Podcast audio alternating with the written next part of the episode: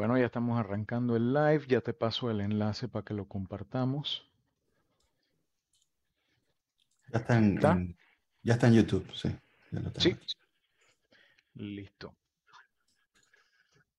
Magnífico.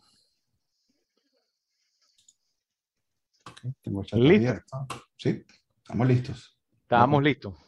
Empezamos nuestro quinto episodio de Te Explica con Alex Newman de Vida Digital y Ernesto Morales de Global Internet Corp. Le damos la bienvenida a todas las personas que se nos están uniendo en nuestro live stream en YouTube y a las personas que nos están viendo pues después en las otras diferentes plataformas que incluyen eh, Anchor, Spotify, eh, Tuning, etcétera, que vamos a ir poco a poco aumentando la cantidad de lugares donde ustedes pueden disfrutar de este contenido que les traemos con mucho cariño y mucho esfuerzo todas las semanas, los lunes a las siete y media eh, de la noche, hora de Panamá.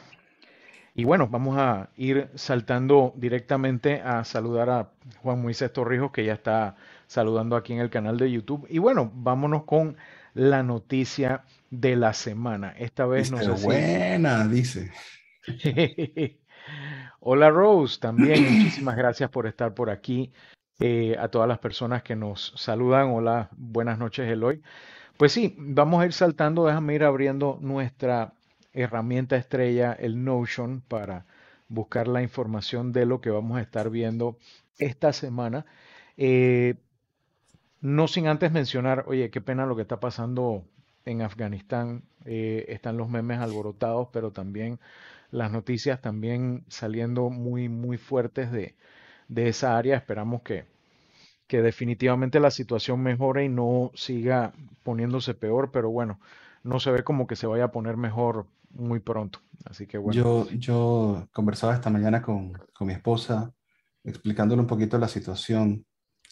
Ella Me dice, no, preferiría no ver las noticias. Bueno, uno no se puede poner sordo y ciego de, de lo que pasa alrededor de, en el mundo, ¿no? Alrededor de uno. Pero es, e- es una lástima, 20 años de, de permanencia en el territorio afgano, tratando de, de moldear un, un- un país, llevándolo por una ruta de no violencia, y todo se fue al traste en 10 días. sí. Y lo malo son los extremismos en todos lados. Hay, hay un par de memes interesantes donde dicen, oye, ten cuidado con esa situación que se te está formando allá porque tienes una gente extremista. Y el afgano de la caricatura dice, tú también. Eh, y, y te pone a pensar, es fuerte, eh, pero te pone a pensar. Pero en cosas un poco menos triviales, digo, digo, más triviales y, y temas de, de- de- de tecnología, la noticia de esta semana, pues, ha sido eh, una semana de lanzamientos interesantes.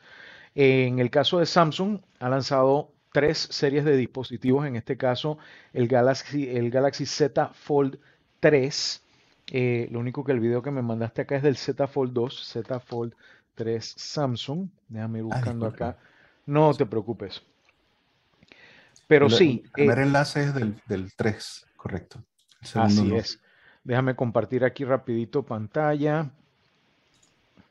Pero sí, vamos a buscar el videíto. ¿Dónde lo tenemos acá?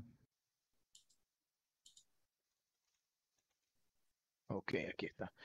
Pues sí, ya hay muchos reviewers que han tenido el teléfono en sus manos.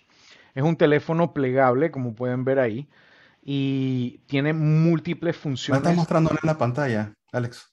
No estoy mostrando la pantalla. Sí, la pantalla se ve, pero no estás mostrando nada en la Ah, pantalla. es que lo puse en la que no era. Ahora sí. Ahora sí. Pero sí, la idea es que le ha llegado a muchos reviewers y bueno, afortunadamente yo he tenido la oportunidad de que me lo manden y te puedo dar más o menos cuáles son mis impresiones en este sentido. Lo he estado utilizando un par de días. Yo había tenido la oportunidad de probar el Z Fold, el original y el, y el 2, pero con este he tenido la oportunidad de tenerlo en mis manos un par de días más, porque en los anteriores pues estaba mucho más escaso, mucho más difícil de conseguir. Eh, y bueno, nos lo prestaban por un par de horas si acaso, entonces era más complicada la cosa. Yo lo he estado pudiendo utilizar eh, como teléfono de uso diario por un par de días y te puedo decir cuáles son las, las cosas que me gustan de este teléfono eh, en este sentido. Primero, obviamente, el pantallón. Es muy sabroso trabajar en un pantallón enorme, aun cuando, y esto es algo que yo estoy viendo que la gente de, de Samsung está haciendo su mejor esfuerzo por hacer alianzas con los desarrolladores. En este caso, por ejemplo, eh, herramientas como Instagram corren mejor en un modo 16 x 9 como normalmente tú vas a, a ver y vas a sentir que no estás usando toda la pantalla, lo cual está bien por ahora. Tú puedes habilitar que trate de usar toda la pantalla, pero el mismo Instagram no sabe cómo recortarte las fotos que no son de formato 4x3. Entonces, he notado que se puede utilizar mejor así. Sin Así, embargo, viéndolo de frente, como tú lo tenías hace un momento, se ve la hendidura que hay en, me- en medio. De lado sí se ve. Pero de lado frente sí, no. Sí, de frente no se ve. Y esa es otra de las cosas que me ha gustado de este teléfono, que hay muchas cosas que no se le notan a menos que las estés buscando. Una de ellas es la cámara frontal. ¿Tú estás viendo ahí la cámara frontal? No, señor. No. Pero, chequea, vamos a hacer aquí rapidito cámara. Si yo te muestro la pantalla ahorita mismo, no se nota, sin embargo, en el momento en que yo volteo y sí se activa, entonces sí se ve el huequito Ajá. de la cámara. Ajá. Pero en el momento en que yo volteo la cámara de vuelta, ahí está, Ahí, ¿ves? se Aparece, desapareció. desaparece. ¿Por qué? Porque la cámara está debajo de la pantalla. Cosa que si tú estás tomando videos o lo que fuera, tú no estás viendo esa, esa cámara ahí, a menos que la estés buscando. Eh, otro ejemplo, por ejemplo, si estás viendo películas, y es, y es irónico, ¿no? Todas esas series de los 80, de los 70, de los 90, Que son 4 a 3. que son 4 a 3, no tienes ese problema. Déjame bajarle un poco el volumen para que Y, YouTube no y nos... la última, y la última de Zack Snyder. También, por ejemplo, ahí estoy viendo eh, Monty Python, eh, la serie, a 4x3 como si fuera un televisor. Cosa que tú te imaginas que yo hubiera llegado en los 80 eh, a enseñarle a alguien algo así, diría que no, eso es CGI. Bueno, ni así, o sea, eso es... Eso, ah, exacto. Y lo bueno es que tú simplemente doblas y no ha pasado nada. Ahora, tú puedes setear, esa es otra cosa que me gusta, que ciertas aplicaciones, cuando tú las abras, si cierras, se vayan a la pantalla principal. Ahora, yo la Normalmente, desventaja, la desventaja yo la veo al momento de ver películas en 16 a 9.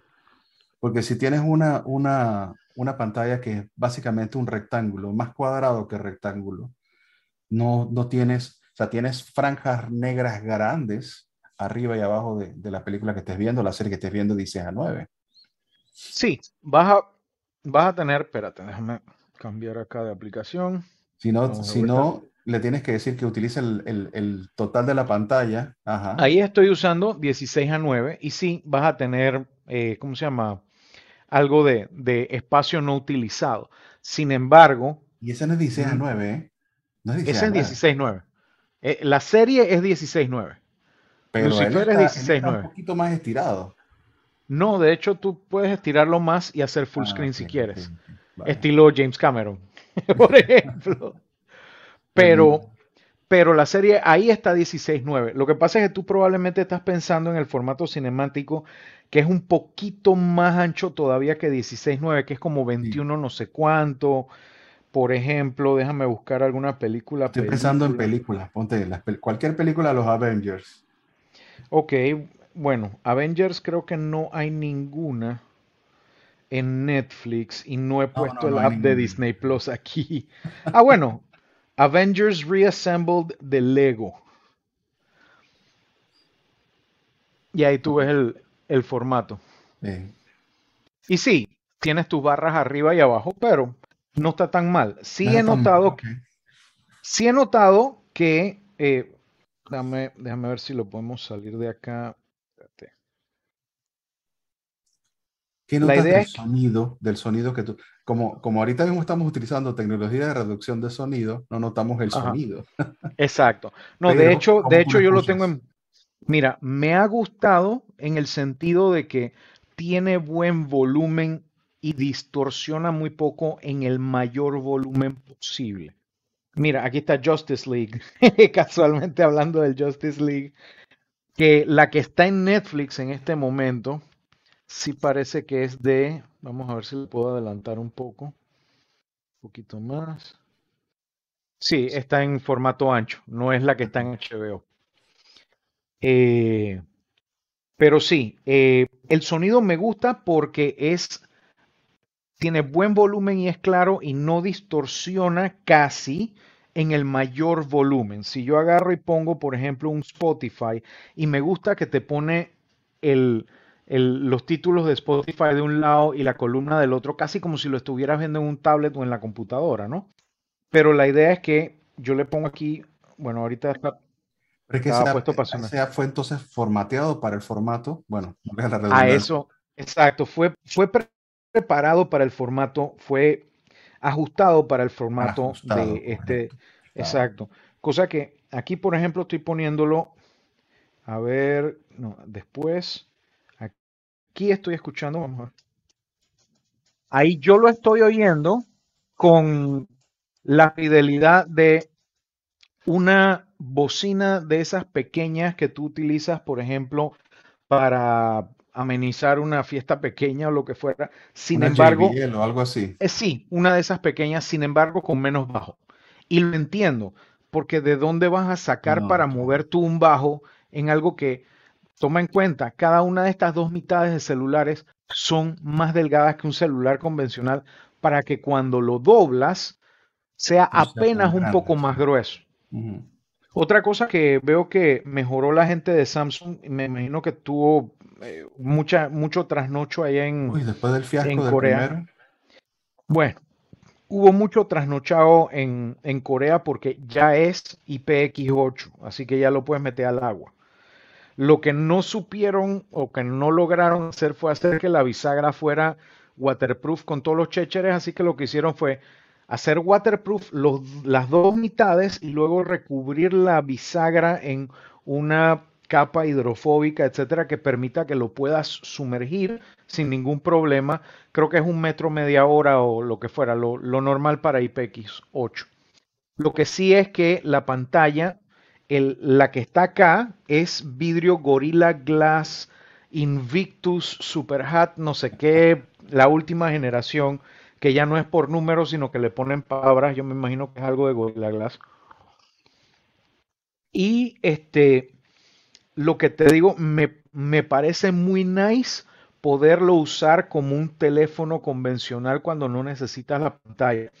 Cosa que si yo, por ejemplo, a mí me llega un mensaje en Instagram como me acaba de llegar y yo veo, ah, ok, está bien, perfecto, y ahí tengo el Instagram abierto y ahí está abierto, pero digo, ¿sabes qué? Lo quiero ver en pantalla grande. Entonces yo agarro y ahí está. Entonces, él cambia automáticamente a la pantalla grande y muy cool. Lo que sí es que he notado es que me he mal acostumbrado a los celulares más gruesos. Entonces, cuando voy a escribir en este teclado, tengo que como que mentalmente ajustarme de vuelta. ¿no? Está mucho más angosto. Sin embargo, en el teclado acá, yo abro Word y tengo mi, mi Word normal, común y corriente, y puedo abrir los documentos que abrí en la computadora porque tengo la cuenta enlazada. Y cuando voy a escribir, nota el, el teclado, se parte automáticamente. Tipo ergonómico. Bueno, ese, ese se puede configurar para que no esté, no esté separado de esa manera, ¿no? Pero Exactamente. eh, eh, el vuelo de los dedos por ese teclado es bastante más difícil, así que es lógico que esté de esa manera partido, claro. Exacto. Entonces, yo con esto no escribo igual de rápido que en un teclado convencional, pero escribo más rápido que lo que escribiría si tuviera un teclado convencional en semejante pantallón. Cuando uno agarra un tablet, uno generalmente la pone y uno empieza a escribir así. como escribir en el tablet, es, es extremadamente difícil. Exacto. La única forma en que yo te diría que yo apagaría ese teclado sería con algo como esto. Este es el teclado, esta, espérate, déjame, se me activó acá el, pues sí. Eh, este teclado lo conseguí hace como, yo no sé si 10 años o lo que fuera, es de Microsoft y se dobla así como, ¿no? Y cuando lo abres así, viene con el pedestal para tú poner tu tablet o tu celular o lo que fuera en una posición cómoda. Déjame ver si lo acomodo. Ahí está. Y entonces lo puedes usar como si fuera un tablet. Y es Bluetooth y tiene para tres dispositivos, cosa que ya yo lo tengo seteado para el celular, para el iPad y para la computadora. Y lo uso con el prompter en el iPad. Y este, este es mi pedal. Yo estoy moviendo así el, con el pie en la barra espaciadora y entonces voy corriendo el texto. Así parece que sé, sé de qué es lo que estoy hablando. La cosa es que este teclado es como the next best thing. O sea, yo puedo escribir cómodamente y de hecho lo prefiero. O sea, yo me entero de los mensajes en la pantalla delgada, pero cuando tengo que contestar, yo abro y, y se me hace también más cómodo para leer lo que estoy contestando, porque obviamente pues acá el pantallón más grande, las letras más grandes. Me recuerda cuando, cuando llegaron los primeros, las primeras tablets que se le podían poner un SIM card. Y, y recuerdo a la gente, no me puse en eso, ¿no? Pero recuerdo a la gente con su tablet sota aquí, que, ¿aló? ¿Aló? Así es. Que, que en vez de usar audífono, no sé por qué, pero este, tablets incluso hasta de 10 pulgadas, yo no sé por qué la gente hace. Entiendo hasta la de 7. La primerita de Samsung, que era como 6 pulgadas y algo, era como grueso, era como... ¿Qué tan, pero, ¿qué tan cómodo es llevarlo en un bolsillo? Ese, el Fold. Porque, Depende, y te voy a decir por qué. Okay. Mira, flip. sí. El flip es mucho más fácil de usar. Yo usé el flip 2 un par de días y me gustó mucho. Sin embargo, este yo no lo metería en el bolsillo con otra cosa. O sea, ni llaves, ni plata, ni nada. O sea, esto va en el bolsillo solito y ya. No me sentiría tan cómodo poniéndome en el bolsillo de la camisa porque me pesa un poco. Me recuerda, yo no sé si tú te acuerdas, el Palm Treo. Claro que sí. Bueno, es más o menos así de pesado. Yo no lo llevaría en el, en el bolsillo de la camisa. porque el Palm Treo no era tan largo. No, era más, era más macizo, ¿no? Pero la idea es que yo no lo llevaría en el bolsillo de la camisa o del saco porque lo voy a desvembar. De pronto el, el, jacket que tengo de jeans, sí, porque es una tela más así, diablo fuerte, pues menos problema. Pero yo... Mi Palm, Treo en una caja por ahí. Me acabas de recordar. Bueno, hay que buscarlo. La batería, pero está cuidado, cuidado que sirve todavía. La cosa es que yo lo llevaría en el bolsillo del pantalón solito, aparte sin, sin más nada, porque aunque esta pantalla no se raya tan fácil, eh, la de adentro sí se puede rayar al punto de que este teléfono soporta S Pen, o sea, la pluma para tú dibujar y todo lo demás, pero una especial para él porque esta cubierta no es vidrio, es PET, un plástico como el que usan estas botellas, que es resistente y resiliente y todo lo que tú quieras, no lo puedes rayar tan fácilmente. Sin embargo, si tú le acercas siquiera la pluma del Note a esto, te dice aguanta, aguanta, aguanta yo en esa no voy, aléjame esa vaina. De una vez te dice, no, tienes que ir y buscar una pluma que sea compatible con el S. Otra cosa que es interesante y que me gustó que lo hicieran así, pero me, me hubiera gustado que lo hubieran hecho de otra manera, es el tema de la huella digital. ¿En qué sentido? La mayoría de los teléfonos que hay por ahí en la calle ahora, es más, creo que tengo el otro aquí que tienen... El, Samsung normal, pues tú pones el teléfono, el dedo aquí en... Correcto. Aquí está la, la, cosa, tú aprietas y lo detecta. Y ha mejorado muchísimo. Los primeros eran una basura, que tú metías el dedo y tenías que meterlo como 6, 7 veces para que te lo reconociera, al punto de que muchas veces le tenías el código igual porque sabías que ibas a demorar menos. Ahora no, ahora yo cierro, aprieto dedo e inmediatamente, o sea, ha mejorado muchísimo. Sin embargo, tener que desbloquear esto sería ponerle el sensor aquí y además encima de eso ponérselo acá. Y yo creo que la opción que hizo Samsung fue muy inteligente. Se lo puso en el botón de power.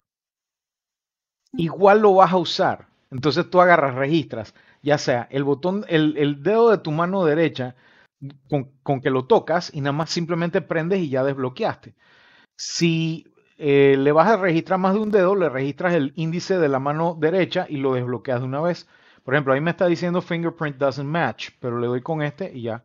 Y es de sobar, así nada más rapidito. Cool. ¿Cómo me hubiera gustado a mí que lo hicieran acá atrás? todos los celulares que tienen el sensor aquí atrás para mí son lo más intuitivo, porque yo lo agarro y de una vez va el dedo para allá, porque lo quiero sostener. Y eso... Además no tiene que, manchar la pantalla del teléfono cada vez y esto se vuelve un, un graserío en la pantalla del teléfono. Exacto. Afortunadamente la parte de atrás del teléfono es bastante mate y no se presta tanto para el tema. Exacto. El, el, scan en la parte de atrás. Exacto. Sin embargo, sin embargo, la pantalla esta de acá, como no es vidrio, así del lado de pronto vas a empezar a notar que ya tiene su par de manchas de dedos o lo que fuera. Yo me estoy lavando las manos relativamente eh, seguido, pero aún así se me complica conseguir este chuleta. Yo creo que cerré el, el chat de, de, YouTube. Déjame ver si lo abro de vuelta por si acaso nos están mandando algún comentario. yo lo estoy viendo. Ah, ok. Eh, te, iba a preguntar, o más bien, para, que, comentemos. Eh, ¿Dónde tú lo ves que realmente hay target para este tipo de teléfono? Porque yo todavía, yo, yo veo que ellos están empujando el teléfono, empujando el teléfono, empujando el teléfono y, y ya, ya se pasan de lo que era la, la phablet, que vamos a, llamarle la phablet como lo mencionan aquí en el chat, que son los dichosos notes. Ah, de que ya no queremos note, ahora van a venir los fold, así que sacan los notes, meten los fold, pero sigue siendo un cruce o un híbrido raro entre, entre la tablet y el teléfono mismo. Entonces, yo te diría, yo te diría que tablet no es, o sea, sí es teléfono, pero no es tablet, pero sí, sí tiene todas las características. Yo te diría que lo que va a pasar, esta es mi predicción así de, yo creo que la vaina va para allá. Yo creo que a los teléfonos doblables le va a pasar lo que le pasó a las netbooks, no que desaparecen, sino que hacen que los demás formatos empiecen a adoptar algunas funciones, algunas, algunas características y que el mismo formato per se se transforme. Por ejemplo, las netbooks tienen el problema de que el teclado es demasiado pequeño para ser cómodo para usarlo por mucho tiempo. Eh, generalmente a mí me mucho las netbooks, ¿eh? yo tuve como cuatro o cinco netbooks diferentes para probar. Yo, también. Fascinado. Yo todas las vendí pero, pero está fascinado con mis netbooks. Lo que pasa es que tú y yo somos de una estirpe masoquista, que nos gusta utilizar estos dispositivos pese a las eh, dificultades que podamos tener, porque de verdad que le sacamos el provecho. Sin embargo, no es sino hasta después que gente como tú y yo eh, jugamos con estos dispositivos, le sacamos el jugo, les hicimos y, hablamos de ello y lo comentamos y todo lo demás, que entonces la gente dice, no, mejor Ultrabooks o mejor eh, tablets con mejor rendimiento o vamos a buscar las dos en uno. O sea, yo veo este tema de los celulares como el tema de los carros a principios del siglo XX en Estados Unidos. En 1900, si tú querías un carro, siempre y cuando fuera negro, pick-up tú podías comprar el carro que tú quisieras, porque todos eran negros pico. ¿Por qué? Porque vivían en una sociedad agraria, no había eh, carreteras como las que conocemos hoy, etcétera. Todo era utilitario. Era para reemplazar el caballo y la carreta. Exacto, exacto. Entonces, ¿qué pasa? Cuando empezaron a hacer más carreteras y más cosas, etcétera, ya la gente tenía otras necesidades. Necesitabas un carro para llevar a los chiquillos, necesitabas un bus, necesitabas esto o lo otro. Entonces, ¿qué pasó? empezó a, hubo una explosión de diversos formatos habidos y por haber de carro, algunos de los cuales ya no están hoy, o algunas características, por ejemplo, el Hudson ese que tenía las ruedas, las luces, que cuando tú girabas a la izquierda, la luz se movía hacia la izquierda, por ejemplo, cosas así por el estilo. Hay algunas funcionalidades que simplemente evolutivamente hablando no van a llevar a las ventajas que se querían y simplemente serán dejadas por otras que de pronto son más deseadas por el público que cumplen una necesidad.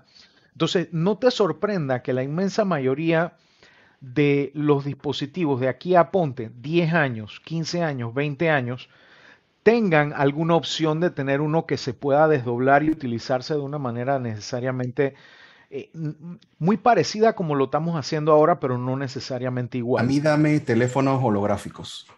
Eso es lo que yo quiero. El tema es que es muy sabroso ver el, el teléfono holográfico, pero el lograr que tú tires un fotón al aire y luego con otro fotón tú lo tires así para que luego rebote a tu cara y tú lo puedas ver, es mucho más fácil decirlo que hacerlo. Eso no es problema mío. Exacto. Digo, también la gente quería carros voladores. El problema es que pasa cuando tienes un flat.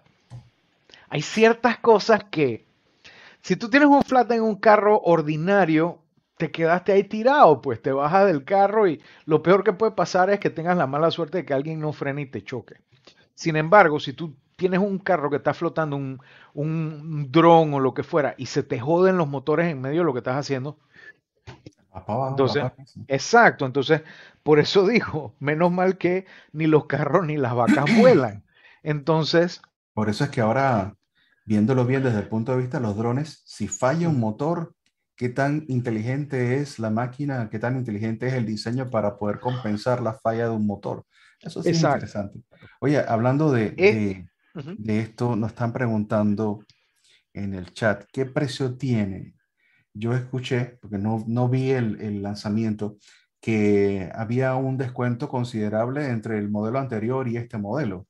Sí, de hecho, yo creo que tengo una notificación aquí en mis mensajes. Déjame buscar en la aplicación. Estoy viendo una preorden, pero este es en el sitio de Estados Unidos. Sí, déjame buscarte la información que está en el, en el sitio de Samsung local, que lo voy a compartir en este momento. Vamos ah, a darle. Compartir pantalla. Ahorita mismo están, hay unos descuentos importantes en eh, los precios. Puedes darle precompra al Fold 3 y al Flip, al Flip 3. Si le vamos a dar precompra. Vale la pena. Para mí, el Flip sí debe ser. Sí, y te digo por qué. Poder doblar esta vaina y no tener ese inconveniente de tener el, el dicho ese aquí. Sí, no solo eso, sino que han mejorado varias cosas del mismo celular, su pantalla, cámara, funcionalidad, etcétera, y es más barato que el anterior. Y más barato que el de Motorola. Sin, em, exacto. Sin embargo, el Fold 3 creo que está, creo que está al mismo precio de arranque del Fold 2, que no va a ser para cualquiera. Entonces, está en Estados Unidos está en Dice, hay un crédito de 200 dólares y Exacto. 800 dólares del, aparato. O sea que básicamente es 800 dólares, pues. Pero acá puede estar como en 1000. Es lo que, lo que escuché. No, no, no. Yo creo que te... Creo que te... te, hablando del Fold, del Fold 3. Sí, correcto. El Fold 3 es 800 dólares si les das un Fold 2 de trading. Mm, ok. Ese es el tema. Entonces, ah, si yo... Correcto, sí, correcto. Exacto. Entonces, ahorita mismo por algún motivo, y es una lástima, la página de Samsung no está dando más información de precompra. Pero sí supe que están dando un descuento de 200 dólares en temas de precompra. Mira, en los precios que hay en Verizon, en ATT, T-Mobile, está en Unlocked Z Fold 3 5G de 256 gigas en Phantom Black en 999,99, pero eso es con contrato. Ah, espérate, ese, sí, ese es trading. Ah, no, espérate. Sin trading, 1.800 dólares. 1.799,99. Ajá.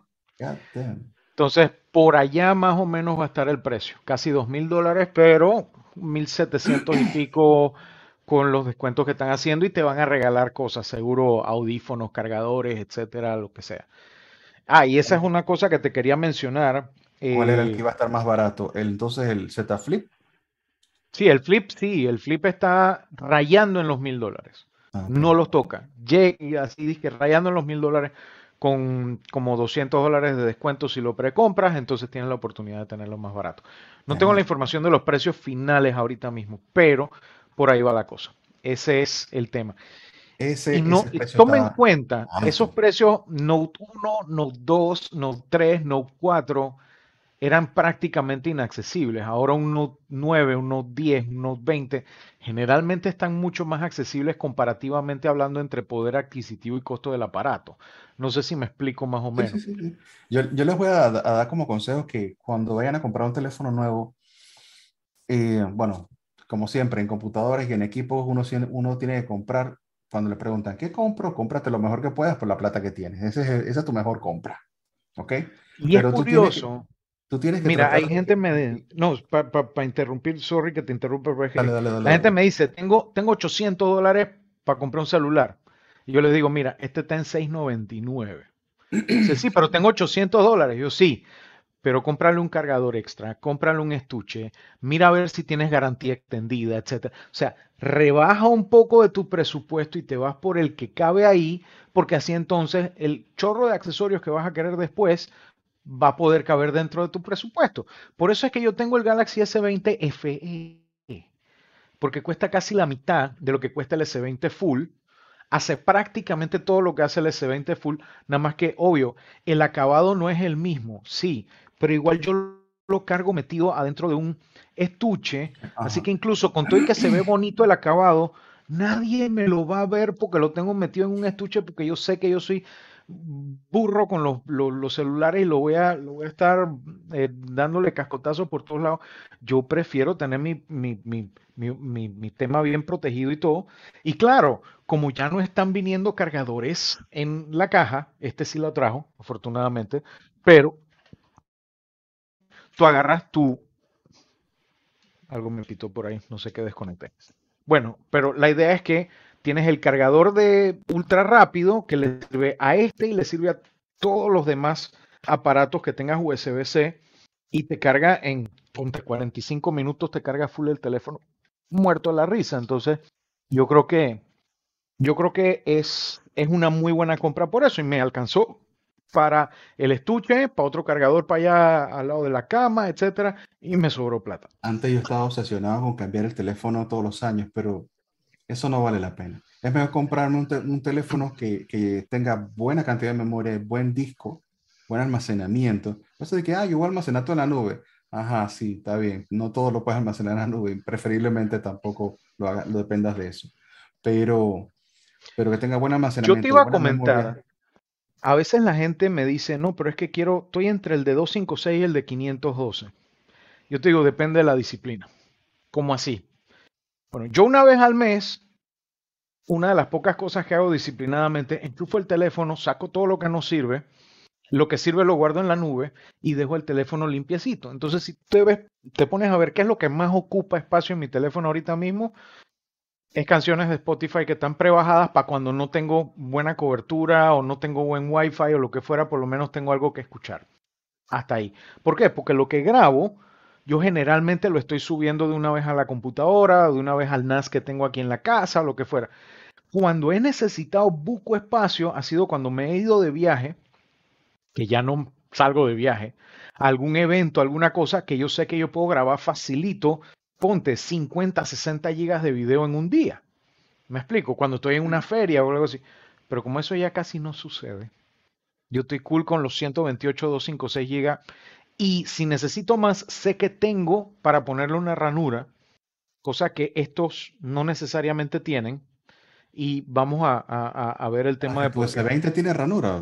Sí. sí. El S20 FE tiene ranura. Le tengo... Yo tengo S10, ni me acuerdo si tiene ranura, porque yo compré uno con 512 GB y 32 GB de memoria. Y dije, este teléfono me tiene que durar años. Bueno, la idea es que el tuyo debe tener una bandeja de SIM que o acepta dos SIMs o acepta un SIM y una tarjeta de micro SD y un segundo SIM. Bueno, yo lo que estoy usando, y esto es un consejo para los que nos ven en el canal, voy a ver si pego el URL.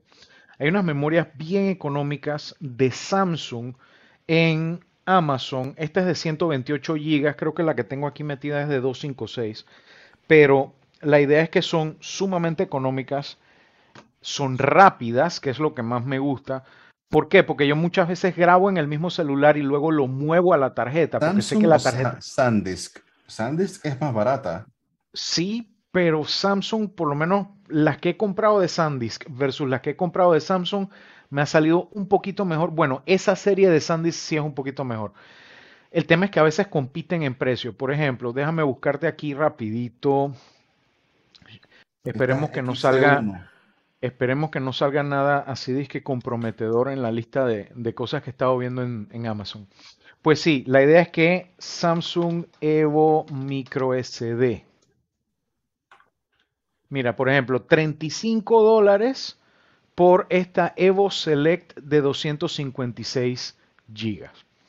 70 dólares la de 512, eh, que me parece bastante razonable si tú, si tú necesitas eh, bastante, almacenamiento, bastante almacenamiento o para un dron o para una de esas camaritas que la gente tiene a veces de, de ¿cómo se llama? De, de seguridad que tienen su propio su propia ranura de micro SD o para la cámara esa que estás usando en el carro que está grabando por si acaso alguien te choca. Para, tomar fotos con tu teléfono. La gente me pregunta, ¿pero qué cámara puedo utilizar? Yo, mira, no hay mejor cámara que la que tú tienes en tu teléfono en este momento.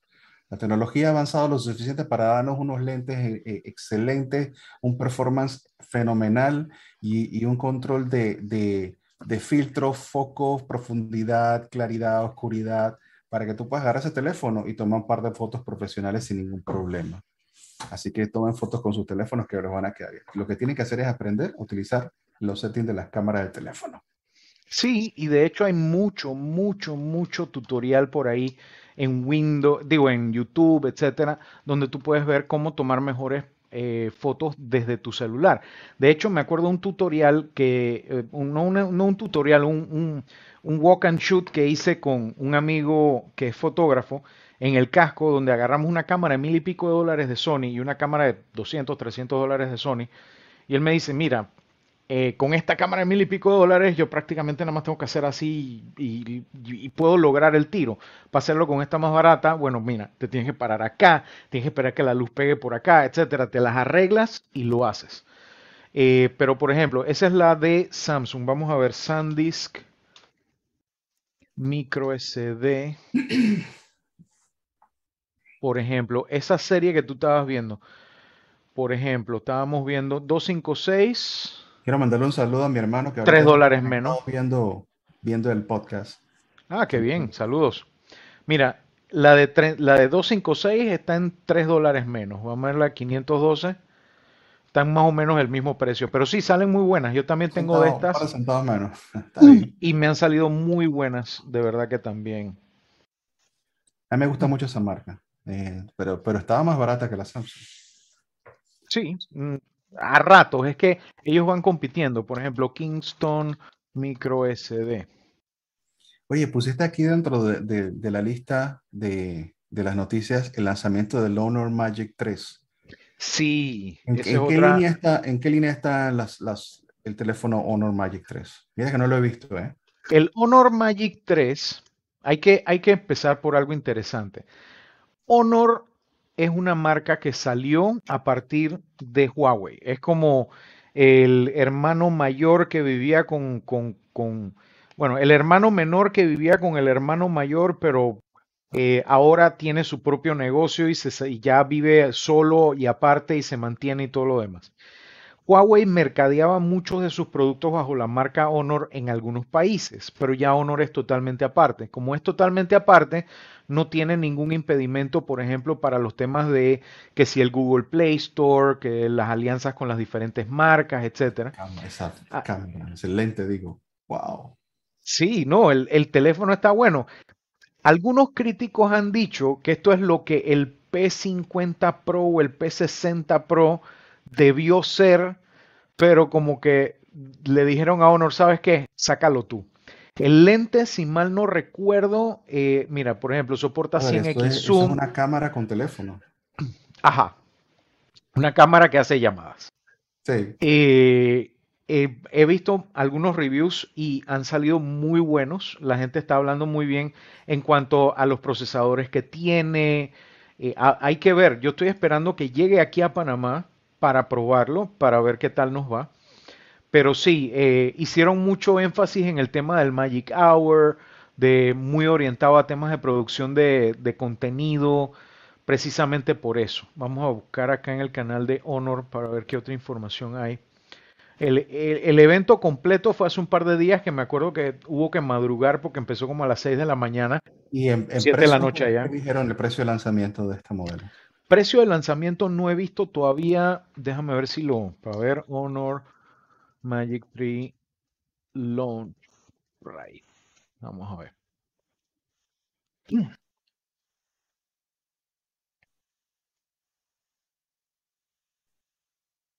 Ahí está. Ok, 900 euros el sencillo, el Pro 1100 euros y el Pro Plus 1500 euros.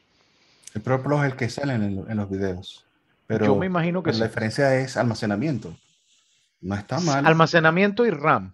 Eh, creo que arrancan con. Para ver, vamos a ver. ¿Dónde estaban los precios? Por acá. Ajá. Ajá, el Magic 3 Pro, el Magic 3 Pro Plus tiene 12 GB, los otros sí, sí tienen 8. Entonces vamos a ver las diferencias. 66 watt wired charging. Wow. Eso es básicamente la velocidad de carga de una laptop. 66 watts no es cualquier teléfono que te aguanta eso. Eh, cámara de 50 megapíxeles, 64 mono. Yo me imagino que es para agarrar la información de la, del brillo de la, de la foto y 13 megapíxeles ultra wide. Ok. ¿Qué más? HDR en la pantalla. No está mal. El, el display es curvado, 6.76 pulgadas. IP54, así que aguanta algo de, de agua. No necesariamente que lo sumerjas, pero, pero water sí. resistant. No, no Sí, no submergible. es, yo creo que IP60 y algo es este. Vamos a buscar aquí IP54. Ok. Es que el primero es partículas. Entonces, esto es IP54. Sería 5, sería protección contra polvo. Y 4 sería splashing of water. O sea, resiste salpicaduras de agua. Lo puedes sacar lloviendo, pero no lo metas en el agua. No lo dejes caer en un charco, se jode la vaina. Exacto. Ok, vale. Bueno, vamos a entrar en, en los últimos minutos en el tema que, nos, que, que teníamos pendiente para hoy. El tema de la semana, que se volvió ahora los teléfonos. Sí, sí, sí. Pero está bien, está bien. Sí, para eso, para eso estamos en el podcast, para hablar de lo Y en nos... un par de semanas vamos a hablar de discos de estado sólido. He estado haciendo un par de upgrades ahí a maquinitas para la gente, así que por ahí podemos hablar del tema. Excelente. NVMe es lo que tenemos que ver. Ujú. Ok, entonces, eh, vamos a hablar corto, ¿será? Bueno, no tan corto, vamos a ver, de las compras en línea, pero no vamos a hablar de compras en línea de que hay el fraude y la cosa, vamos a hablar de, de cómo comprar en línea en las tiendas que no son Amazon, ¿ok? Así que compras en las internacionales, no necesariamente directamente en Amazon, hay distintos ejemplos de, de tiendas que hay en las que podemos comprar, vaya, de todo. Eh, nosotros hemos puesto aquí, por ejemplo, Target, Best Buy, Walmart. Tú mencionaste Newegg, newegg.com. Eh, yo agregué aliexpress.com. Y las preguntas que tenemos aquí, por ejemplo, es ¿qué comprar? ¿Qué no comprar? ¿Cómo comprar de forma segura? ¿Cómo traer mercancía de forma segura? Eh, ¿Cuándo traer por avión o por barco? ¿Y qué traer y qué no traer? ¿Qué vale la pena traer y qué no vale la pena traer en realidad? Entonces, Alex, ¿cuánto compras en línea? No digamos de montos, pero ¿compras bastante en línea? ¿Cuánto es fuera de Amazon? Yo la inmensa mayoría de las cosas que compro en línea las compro en Amazon. Eso es, digo, si no, si no tomamos en cuenta pedidosya.com. Pero sí, la mayoría de las cosas que yo compro en línea las compro en Amazon. Más que todo por pereza y facilidad. ¿A qué me refiero? Pereza, porque ya tengo el app, porque ya lo tengo en el bookmark, porque si veo algo que me gusta lo puedo recomendar y cuando lo recomiendo Amazon me tira una milésima de, porcentaje de, de- de affiliate link, entonces este, me sirve. Sin embargo, no siempre compro en Amazon. ¿Qué cosas no compro en Amazon? Por ejemplo, cosas vintage no, necesariamente las consigues en Amazon. Eh, eso generalmente lo vas a conseguir en eBay, donde el consejo principal que te puedo dar es reputación. Busca la reputación de la gente, cuántas ventas han hecho, cuántas han sido positivas.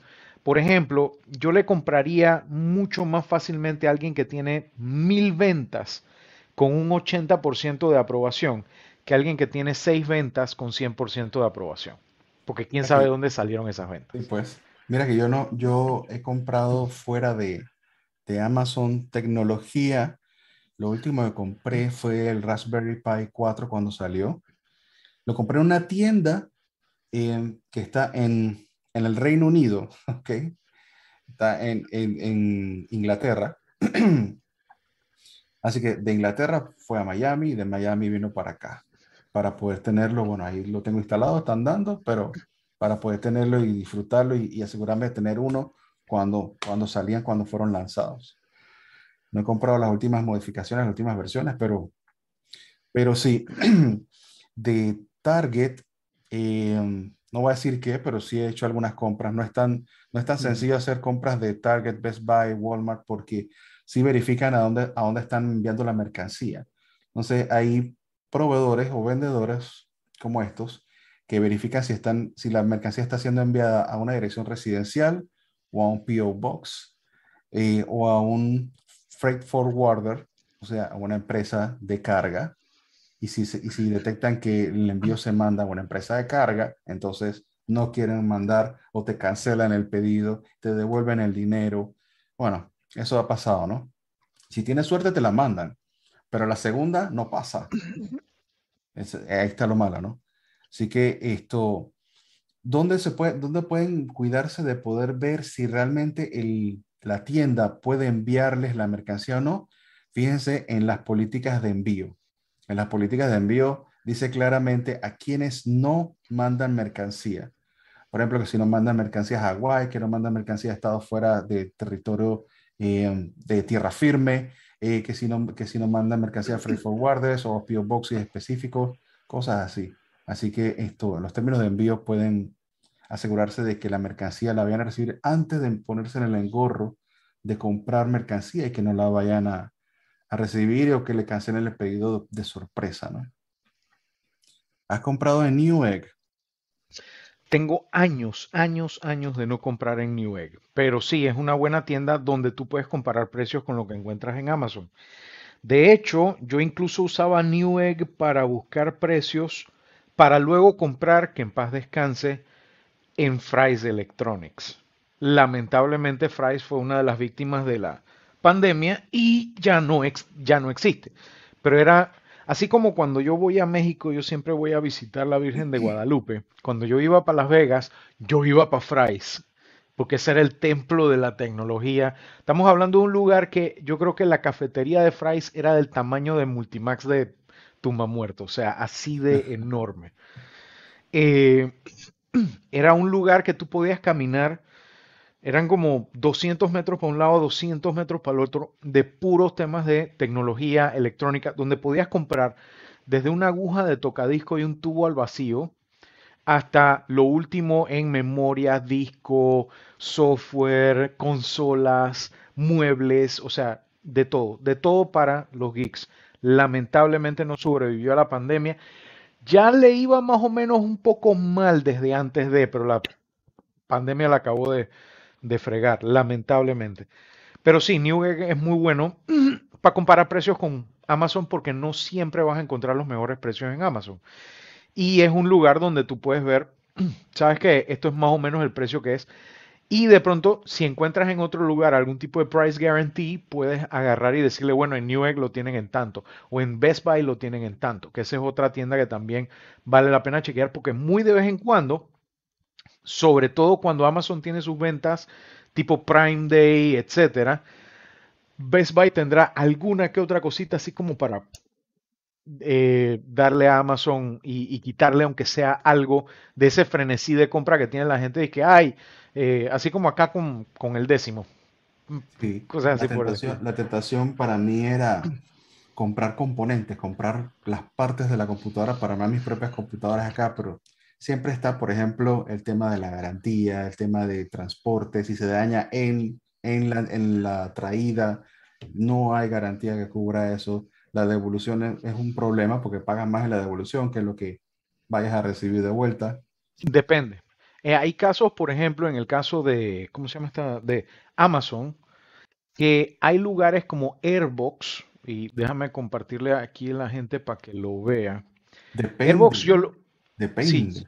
Porque si Airbox, se, se, responsabiliza por la mercancía que viene, por ejemplo, rota, cajas rotas, dañadas o algo así, con el seguro, yo he, yo he podido esto, recuperar el dinero o bien pedir nuevamente la mercancía porque me la han pedido con el seguro de Airbox. Así que testifico que sí funciona lo del seguro, ¿eh? Muy bueno. Bueno, más allá del seguro, te digo, a mí me llegó unos discos duros para un server y yo los compré en Amazon y me llegaron, pero un par de esos discos me llegaron dead on arrival, no funcionaban. Uh. Yo me fui al, al, proveedor, le dije, hey, tú sabes que yo te he comprado docenas y docenas de discos para actualizar servers en todos lados.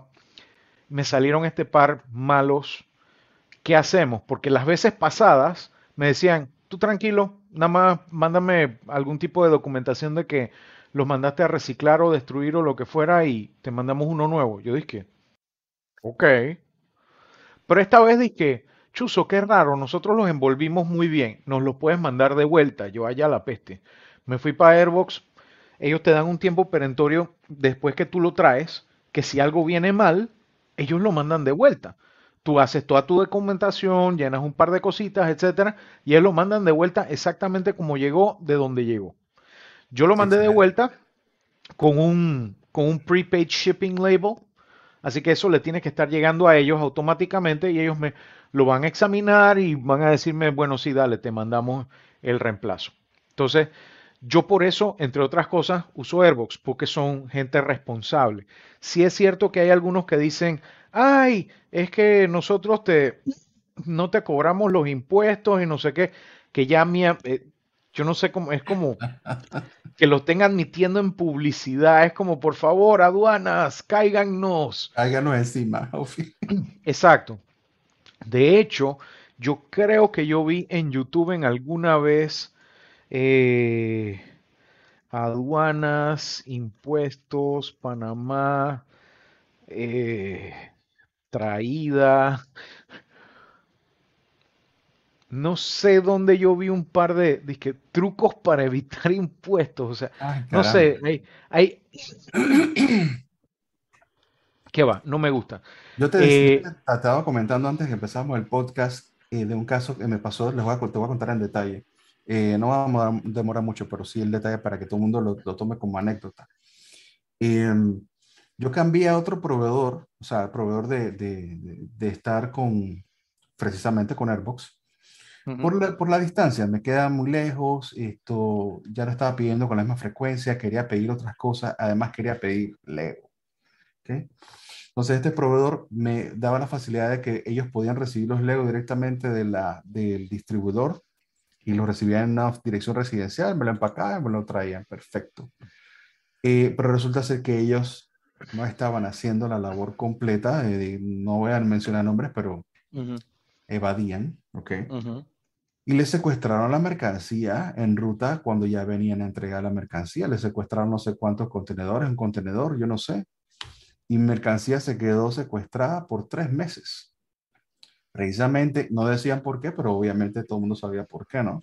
Así que ellos tuvieron que pagar sus liquidaciones en aduana, nos pidieron facturas, nos pidieron eh, el valor de la mercancía, y bueno, aquí está el valor de la mercancía, ustedes tienen que hacer cargo, pues es su problema, y yo no supe más, pero me devolvieron mi mercancía. En otras instancias, pues ya ustedes vieron en las noticias hace unos meses atrás, cuando la cosa se puso más seria en la aduana, que empezaron a ir directamente a cada uno de los locales de las aduanas y empezaron a quitar la mercancía, pedir facturas uno por uno y que la gente pagara el impuesto y declarara todo. Así que es un riesgo innecesario, ¿no? Totalmente. Hablando de riesgos innecesarios, yo tenía un cupón en Amazon. Yo dije, bueno, ¿qué hago? ¿Qué, qué compro? ¿Qué, qué, qué consigo? Y era un cupón como de 20 dólares, 25 dólares. Yo dije, ah, ya sé. Como ahora tengo un tocadisco, voy a comprarme un disco que a mí me guste. Entonces, ¿qué pasó? Yo dije, bueno, voy a agarrar y me voy a tomar el riesgo y compré este disco de Queen. Me vino rayado. Y mira esto, 20 dólares con 98 cuesta el CD, más los 10 dólares de la traída, son como 30, 31 dólares. Me hubiera ido a mylongplay.com, aquí local, 31.99 y me lo traen a mi casa. Y no solo eso, ellos venden puros álbums de 180 gramos, vinilos disque high quality, prensados en yo no sé qué vaquia, en Europa del Este, donde yo he comprado otros discos allá, nítido, nítido, sin ningún problema, todo funciona como debe ser, etcétera. Pero bueno, me corrí el chance con este, comprarlo afuera y ¿qué va? Bueno, eso, nos, lleva, eso nos lleva a qué vale la pena traer y qué no vale la pena traer, pues. Porque si tú tienes mercancía que, por ejemplo, si la mercancía es liviana, no vale la pena traerla porque seguramente vas a pagar más en la traída por volumen de dicha mercancía que lo que costó la misma mercancía. Puede darse el caso. Si la mercancía es muy liviana, si la mercancía, por ejemplo, es muy barata, tú no puedes ir, a Amazon y decir, bueno, voy a comprar un, no sé, una corbata, la corbata vale 5 dólares, me la voy a traer por Amazon porque me gustó esa corbata. Ah, vas a terminar pagando dos o tres veces más el valor de la corbata porque tú no sabes cómo va a venir empacada esa corbata. Uno tiene que tratar también de consolidar las compras. Si tú, si tú tienes la oportunidad de comprar en el mismo proveedor distintas piezas, eh, ese proveedor tú le puedes decir, mira, yo te compré aquí en este pedido esto y esto y estas piezas de lo que sea, ¿eh? de ropa, partes, lo que sea. Por favor, empácalas todas bien en, una sola caja que no sea muy grande, que no tenga espacios vacíos y se encargan de traerla o en un sobre. Hay cosas que pueden venir bien empacadas, pero pueden venir en un sobre. Y es muy distinto a, traerlas eh, en una caja y dejar que Amazon decida cuál es el tamaño de la caja. Casos, hay una gente que, bueno, me contaron, ¿no? Una gente que pidió un, una, un reloj, una banda de reloj. Para los relojes. La correa nada más. Nada más la correa, correcto. Y la correa vino en una caja de este tamaño. ¿Ok? Así que la correa costó, trae, la correa costó como 70 dólares y la correa costó como 8. ¿Ok? Wow. Así que, digo, imagínate, para terminar. A mí me pasó. Más. ¿Tú te acuerdas del cubo de Rubik? Sí. Yo una vez compré un cubo de Rubik con un cupón de Amazon y la traída salió en veintipico, eh, dólares de un cubo de, que costaba cinco y pico porque lo metieron en un cajetón enorme. Bueno, todo eso Entonces, Digo, yo entiendo si cuando el cohete de Jeff Bezos va a volver a entrar a la Tierra, él entra en una cajeta grande llena de bolsas de aire para aguantar la caída. Pero el golpe, el golpe al bolsillo no lo puedo aguantar. Por eso es que también cuando yo compro en Amazon, sobre todo si dice que es otro proveedor que lo está vendiendo a través de Amazon, yo le escribo al proveedor y que por favor pack lightly, pack tight, porque si no, donde te alelas Amazon te, te mete unas cosas en un cajetón. Ah. Otra cosa, busquen también si su proveedor soporta envíos marítimos. Envíos marítimos demoran tres semanas, cuatro semanas. Y ni tanto, pero cuesta demoran un par de semanas. Tres, cuatro semanas es el peor de los casos. Lo que pasa es que el, barco va el mismo día del mes todos los meses. Entonces, si tú lo pediste una semana antes, pues tienes la suerte de que de pronto. Pero si tienes la peor de las suertes es que el barco se está yendo y acaba de llegar tu paquete. Entonces, bueno, un mes pues. Pero ese es más o menos el, el tema. Es lo que yo le recomiendo a la gente. Lo mismo también si van a comprar una, si quieren ponerse a armar una computadora, un sitio que les puedo recomendar se llama pcpartpicker.com. No sé si tú has oído de, de este sitio. Este sitio te permite agarrar y tú escoger cuáles son las piezas que vas a utilizar e incluso tú puedes guardarla y compartirla con los demás y después compartir cuando la armaste y toda la pifia. Es interesante porque puedes tener una mejor idea de cuáles son los precios para saber si en los asteriscotec están a un precio razonable. ¿A qué me refiero con los asteriscotec? Bueno, los lugares que tienen nombres tech aquí en Panamá que son ptytech.com, ajá, Joytech y Loltech. Aparte de eso también está Sagatronics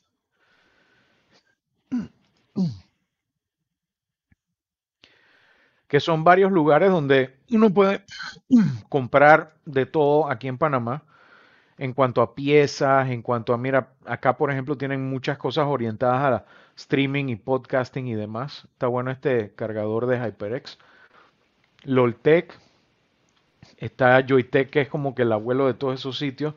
PTYTech también, que tienen, por ejemplo, aquí tienen un poco de cosas de cámaras de seguridad y, y esto es interesante. Discos de estado sólido para los grabadores de video. No cualquier disco de estado sólido sirve en un grabador de video porque esto está siendo accedido constantemente todo el tiempo. Entonces, los que se usan para los grabadores de, de las cámaras generalmente son un poquito más resilientes que los que se usan, por ejemplo, para una computadora ordinaria. Déjame compartir. El, para compartir es el último truco.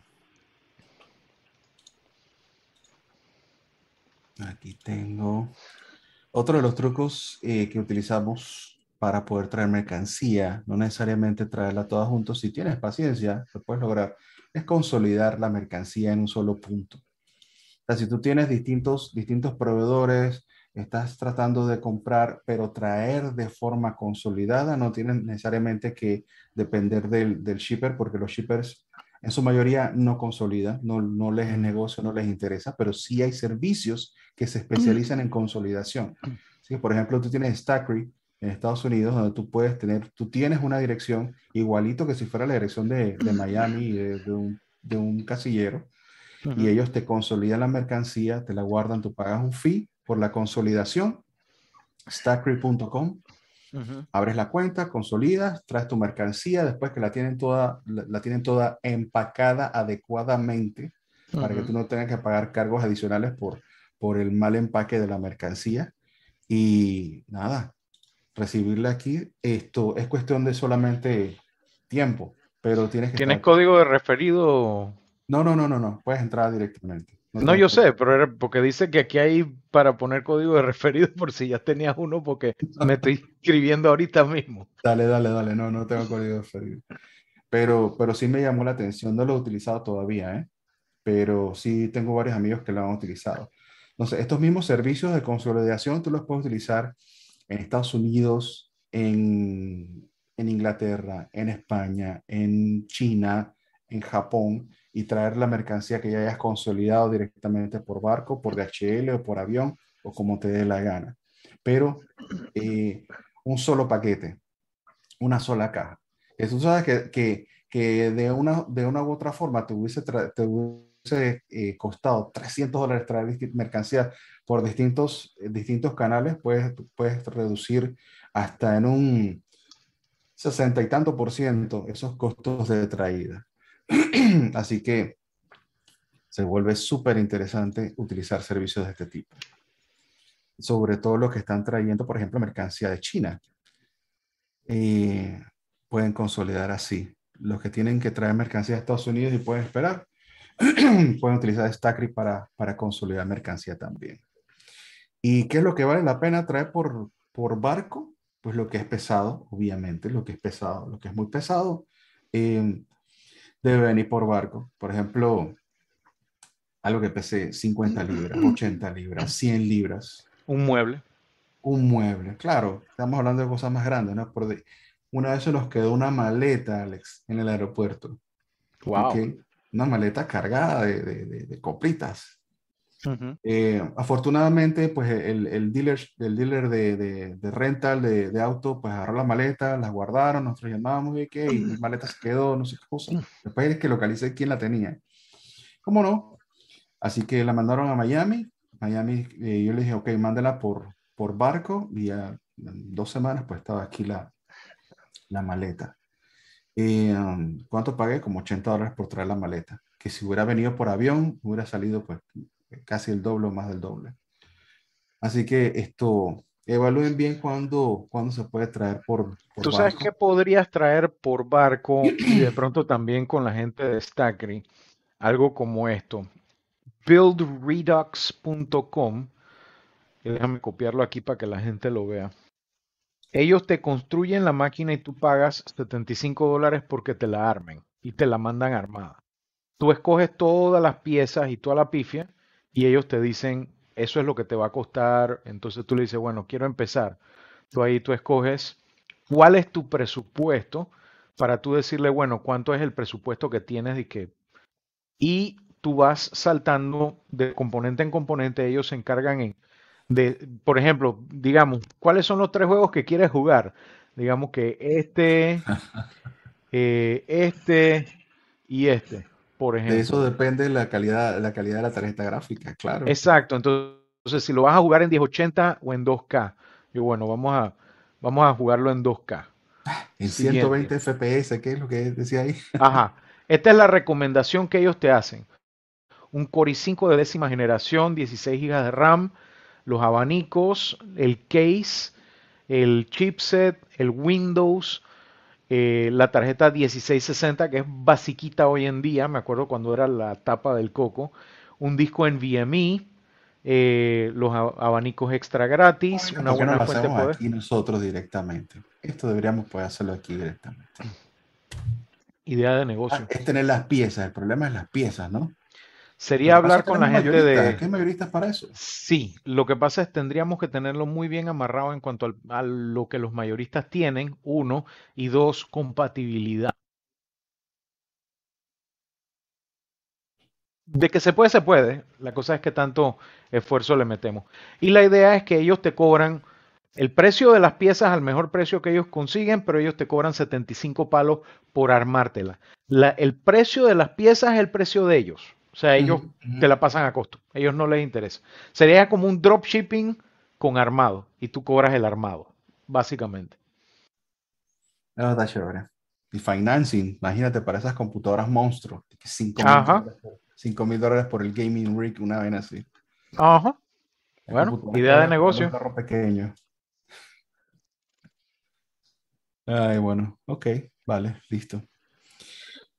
Ok, nos movemos de temas. Yo espero que hayan sacado algunos, algunas buenas recomendaciones de todo lo que le hemos dicho el día de hoy. Y, como último tema, tenemos el app de la semana. Ok, el app de la semana, creo que lo hemos mencionado en un par de ocasiones.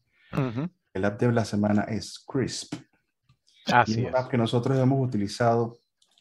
Y ahí vamos a ver las diferentes opciones que también existen para la cancelación de ruido. Ok eh, cuando estamos en una reunión virtual, cuando estamos haciendo un Zoom, pero también te puedo utilizar con, con Zoom, con Google Meet, con Teams, con lo que sea que estén, incluso si están grabando con OBS pueden utilizarlo. OBS no lo necesita, pero si están grabando directamente a su computadora también lo pueden utilizar.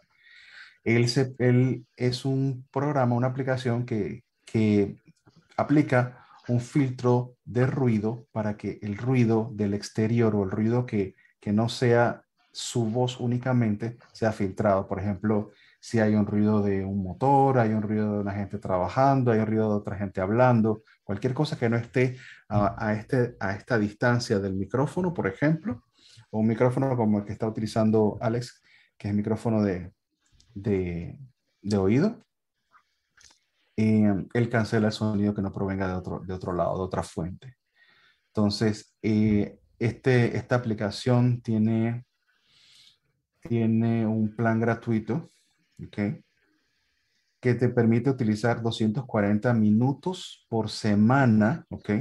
O sea que cada semana te dan 240 minutos nuevos eh, de, de, cancelación de ruido, ¿ok? Y a partir de ahí, si, si la aplicación les sirve, pues pueden utilizar cualquiera de estos planes, ¿no? Personal Pro, Teams o Enterprise. Esta aplicación la utilizo desde que empezó la pandemia esto, y me ha ido excelentemente bien. Um, ahora, como se han vuelto tan necesarios y famosos, digamos así, los programas que cancelan sonido, cancelan ruido, perdón, el Zoom agregó hace un tiempo atrás la cancelación de sonido dentro del mismo, de la misma plataforma. Teams lo agregó hace un par de meses, me parece. Y Google Meet lo agregó también, pero me parece que todavía está un poquito verde, no hace tan buen trabajo como el que debería y no lo han liberado en toda la plataforma de Google Meet. Em, y los que utilizan OBS, el OBS no necesita Crisp, no necesita ningún otro programa de reducción de ruido porque el OBS tiene instalados por default los filtros de reducción de sonido. Tiene un montón de filtros que tienen que ver con el audio y el video y entre eso está la reducción de, de ruido, así que se pueden aplicar directamente en el OBS. Em, ¿Tú tenías otra recomendación, Alex? Sí, para las personas que tienen un equipo de de una tarjeta de video de la marca Nvidia relativamente reciente, tienen las opciones Nvidia Broadcast, que tú puedes bajar, es totalmente gratis, lo puedes utilizar en cualquier equipo que tenga tarjetas Nvidia. Te hace reemplazo de fondos, te hace autoframe, por ejemplo, para que te muevas y puedas eh, moverte y que la cámara te siga te mejora y te quita ruido en la cámara. No lo había probado, lo voy a probar ahora. Eh, y te hace también la limpieza del audio. Antes lo que se usaba era la aplicación NVIDIA RTX Voice, pero RTX Voice ya viene como parte de esta suite de herramientas de NVIDIA RTX, eh, eh, NVIDIA Broadcast. ¿Qué hace RTX Voice? Básicamente lo que estábamos viendo hace un rato. Tú seleccionas cuáles son tus micrófonos y tus eh, audífonos e incluso le puedes quitar el ruido a los audífonos. O sea, si digamos que tú, Ernesto, estuvieras en una situación que no tuvieras eh, cancelación de ruido, estás en un bar, estás en una cafetería, estás en tu casa con la ventana abierta, pero está el señor que está vendiendo hierro afuera, hierro viejo, hierro viejo.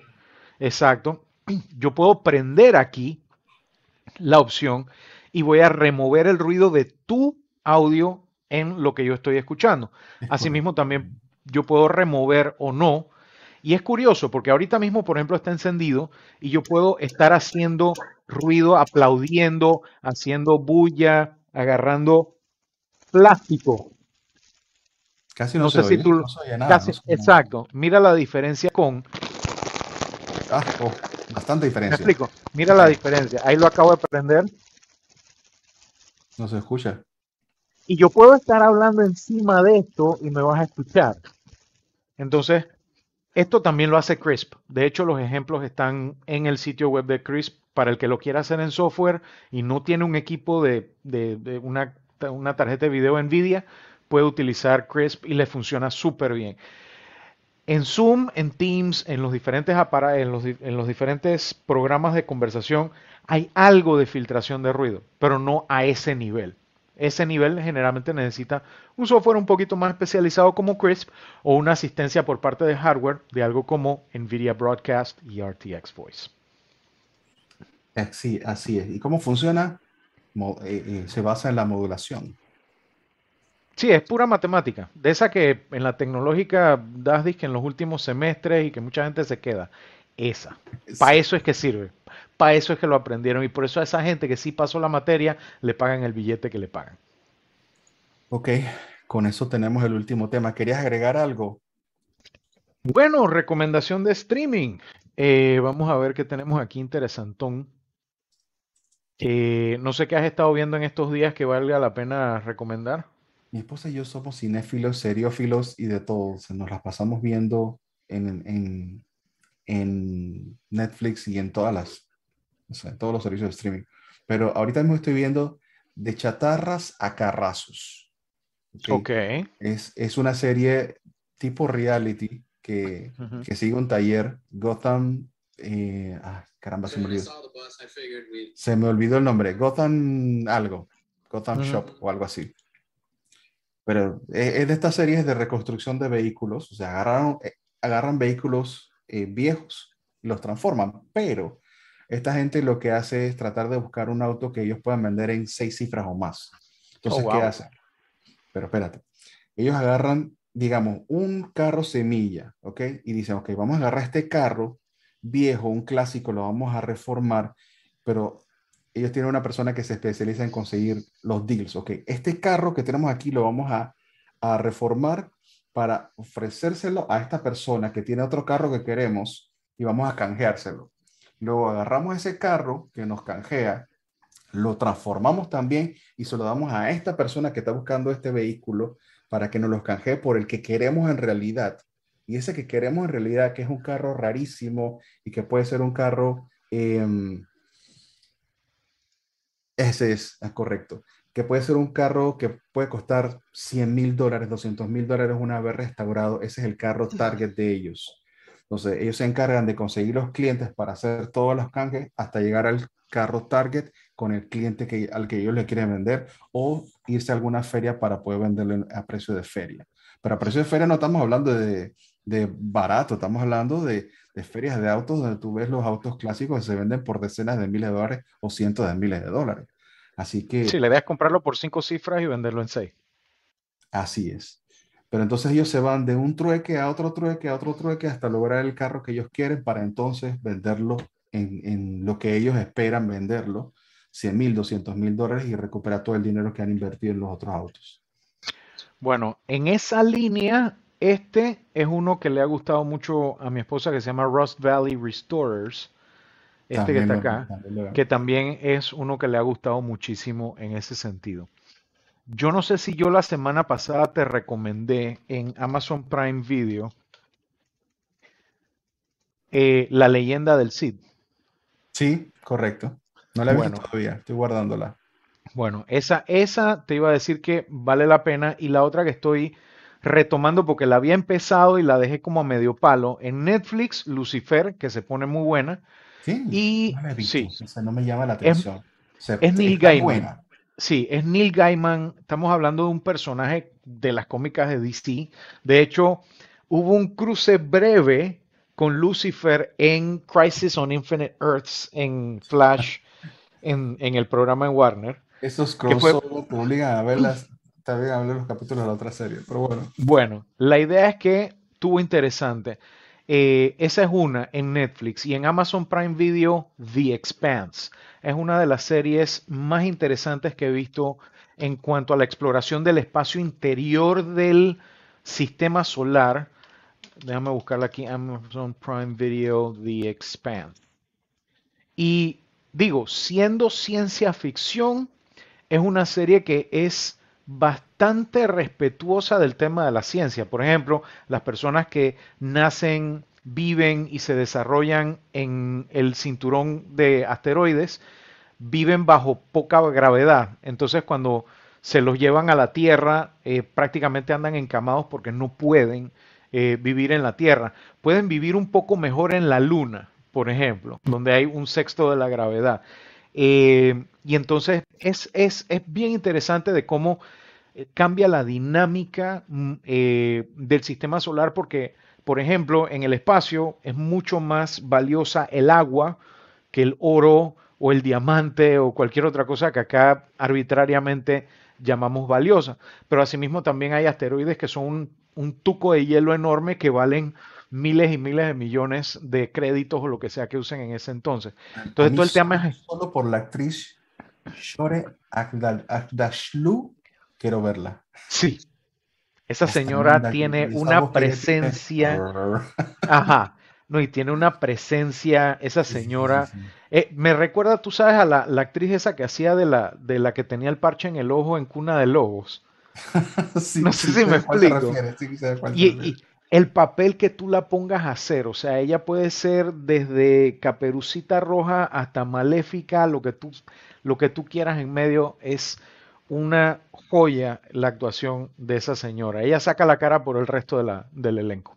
Y ella tiene un voice acting también. Ella ha prestado su voz para películas, para videojuegos y es lo máximo. Y es curioso cuando te pones a ver la historia de ella, en un principio en los 70s y en los 80s ella era disque la estrella iraní más conocida del Medio Oriente, no sé qué, no sé cuánto, pero cuando fue a Estados Unidos no le querían dar papeles porque tenía el acento.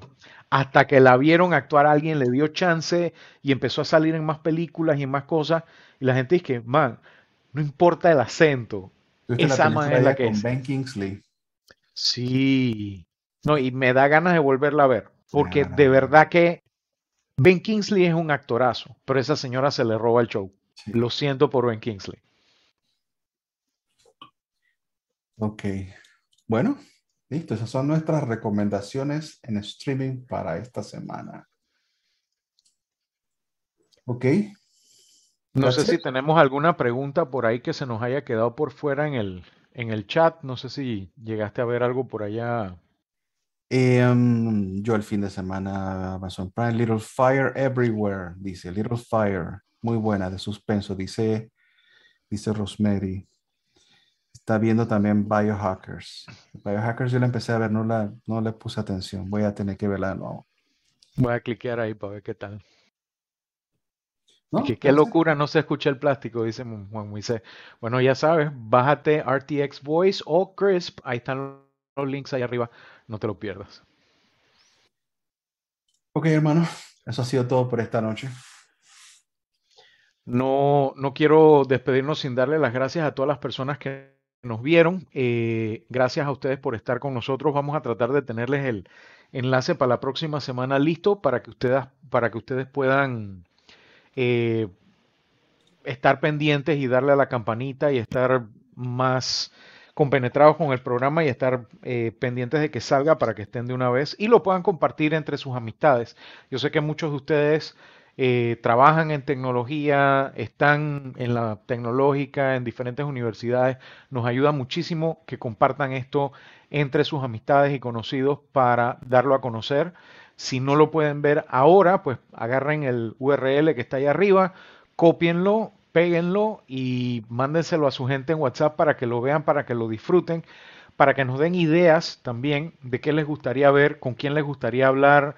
Eh, qué temas les gustaría que tocáramos y nosotros con mucho gusto trataremos de, explicarlo lo mejor posible. Correcto, correcto. Así que bueno, muchísimas gracias Ernesto, nuevamente una semana más eh, estando encima de todos estos temas y de todas las cosas que vamos a estar conversando y trayéndonos mejores temas también la próxima semana. Eh, Se me olvida, la próxima semana vamos a ver, yo creo que sí podemos, podemos hablar de trabajo remoto, educación remota y herramientas para facilitar ambas.